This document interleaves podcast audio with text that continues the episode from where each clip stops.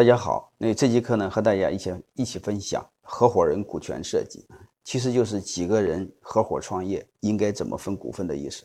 这个呢，我把它理解为一个公司的根基，就是这个如果做错了啊，不管你将来怎么忙活，把企业的规模做得有多大啊，不管你有多少付出，终将就会白费。然后还有一个呢，如果这个股权设计你做的不好的话，就很容易出现另外一种现象，就叫暴病而死，就像人一样，就像人出了心血管病，他会突然死去，啊，一般企业你们发现他突然死去，都是因为股权设计出了问题。如果经营管理出了问题呢，他就会像人得了癌症一样，他不会突然死去，他会慢慢死去。所以我认为，老板如果只听一门课的话，其实就是今天我和大家分享的这门课。怎么做好股权设计？大概分这么几块内容。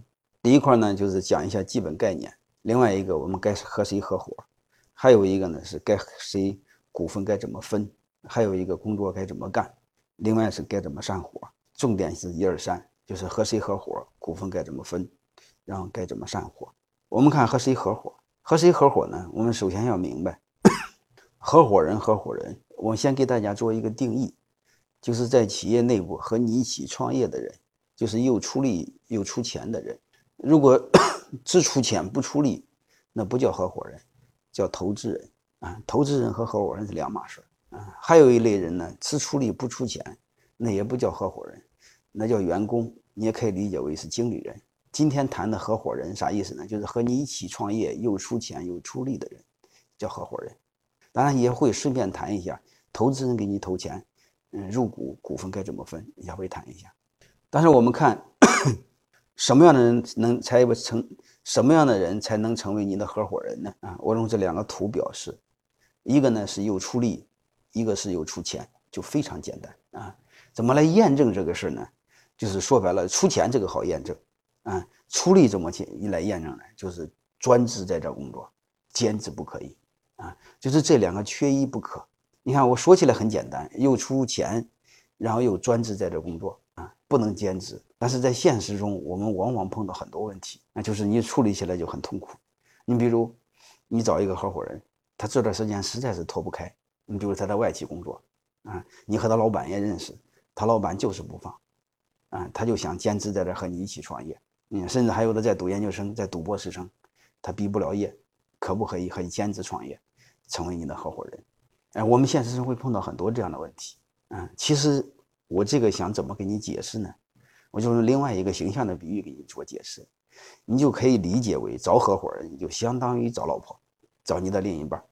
我就问你一句话：如果你找了一个老婆，她和另外一个男人还没分手，她一说也很爱你，但是那个需要一个过程，那个和另外一个男的分手需要个过程，他就和你商量，嗯，做你的女朋友。能不能一三五和你在一起，二四六继续和别人在一起？啥意思呢？做你的老婆能不能兼职？你把这个想明白，合伙人就想明白。如果他真正想和你一起创业，他一定不会兼职。你就这么考虑就好了。他一旦想兼职，说白了，他目前还看不上你啊。所以你不要自作多情，还站还站在他的立场上帮他找理由。另外一个出钱，我们在合伙人面临的出钱。你说这个人真有能力，他家确实没钱。我了解他家情况。我想给你谈两个观点。这个年头，如果有能力，他说没有钱，他的概率已经非常低，非常低。我认为有能力的人基本有钱。如果他有能力没钱，只能说明另外一个问题，他的能力是假的。当然，我不刨除有一些小概率事件，就是这人确实有能力，他家就没钱。你比如他父母长了一场大病，或者刚买了一套一套房子，等等等等等，这种理由都有，好吧？但是这种情况下，我想另外用另外一个现象帮你解释。我们回忆一下中国第一代创业的老板，我可以肯定的说，他们创业的时候，他们家都没钱。但问题来了，他的创业的第一桶金从哪来的？所以我想说，如果他想和你一起创业，即便是他没钱，他也能找到钱。那你说他确实找不到钱，他确实找不到钱，只能说明一个问题：但人品实在是不行，他连钱都借不来，他也没有资格做你的合伙人。你也没必要再自作多情去找他。如果你真要找他，再再找他，说明你的眼光不行，你不具备创业的能力，啊，你连判断人的能力都没有。所以我想给大家做一个解释，就是找合伙人的时候一定要切记，一定是专职，一定要是输钱。当然，其他的我都不说了。其他的来说，比如你们要性格互补啊，有共同理想呢，有共同价值观呀，要共同白白头到老啊，可以共担风险啦，嗯，能力高度互补了，性格高度互补了，等等等等，这些都可以参考，好吧？那这些也很重要，但是不如那两个重要。你把那两个解决，后边基本上都解决了。因为他敢专制，他敢出钱，说明这个事他看他已经看好，说明这个他没和没给自己留退路，是吧？所以这些事都好谈。我认为这个是最主要，你们切记这两个就好了。如果我们找对了人，在分股份之前，我们一定要知道一个非常重要的概念，什么概念呢？第一个，控制权对一个公司的重要性。说白了，控制权对创始人的重要性。如果你们有好几个创始人，就是第一创始人或者是公司的发起人的重要性。说白了，一家公司必须有一个主心骨，必须有一个人控股啊！你说好几个人控股可不可以？不可以。平分可不可以？不可以。然后有机会我会详细的给大家讲。所以你们一定要明白，控制权对公司非常重要。就是你们不管怎么分，一定要关注对公司的控制权。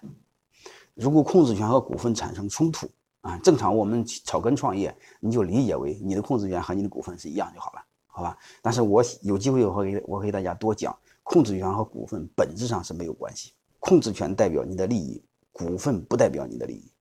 所以两个宁选一个，选权利而不要选股份。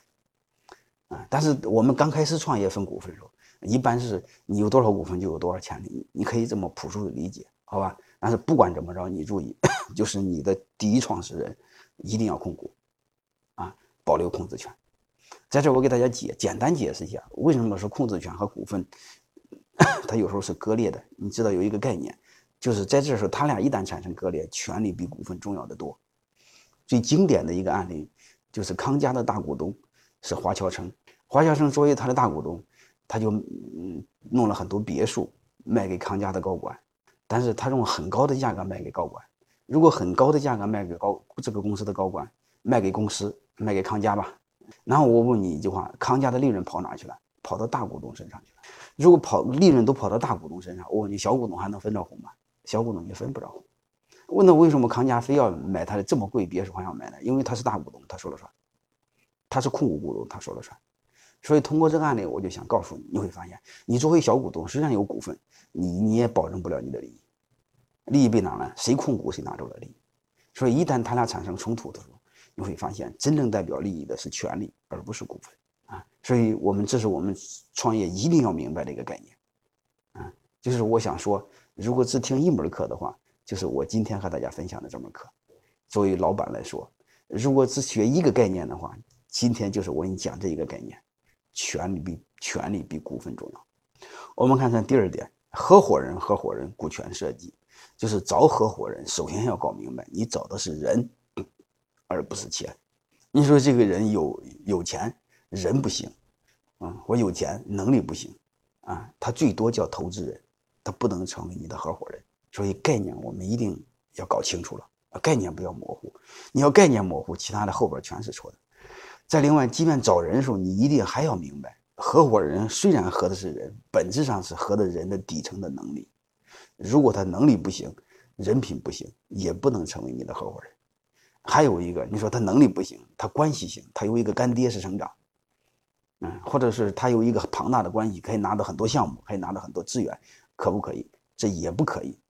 这个只能说他干爹有能力，不能说明他有能力。啊，所以这种人也不能成为你的合伙人。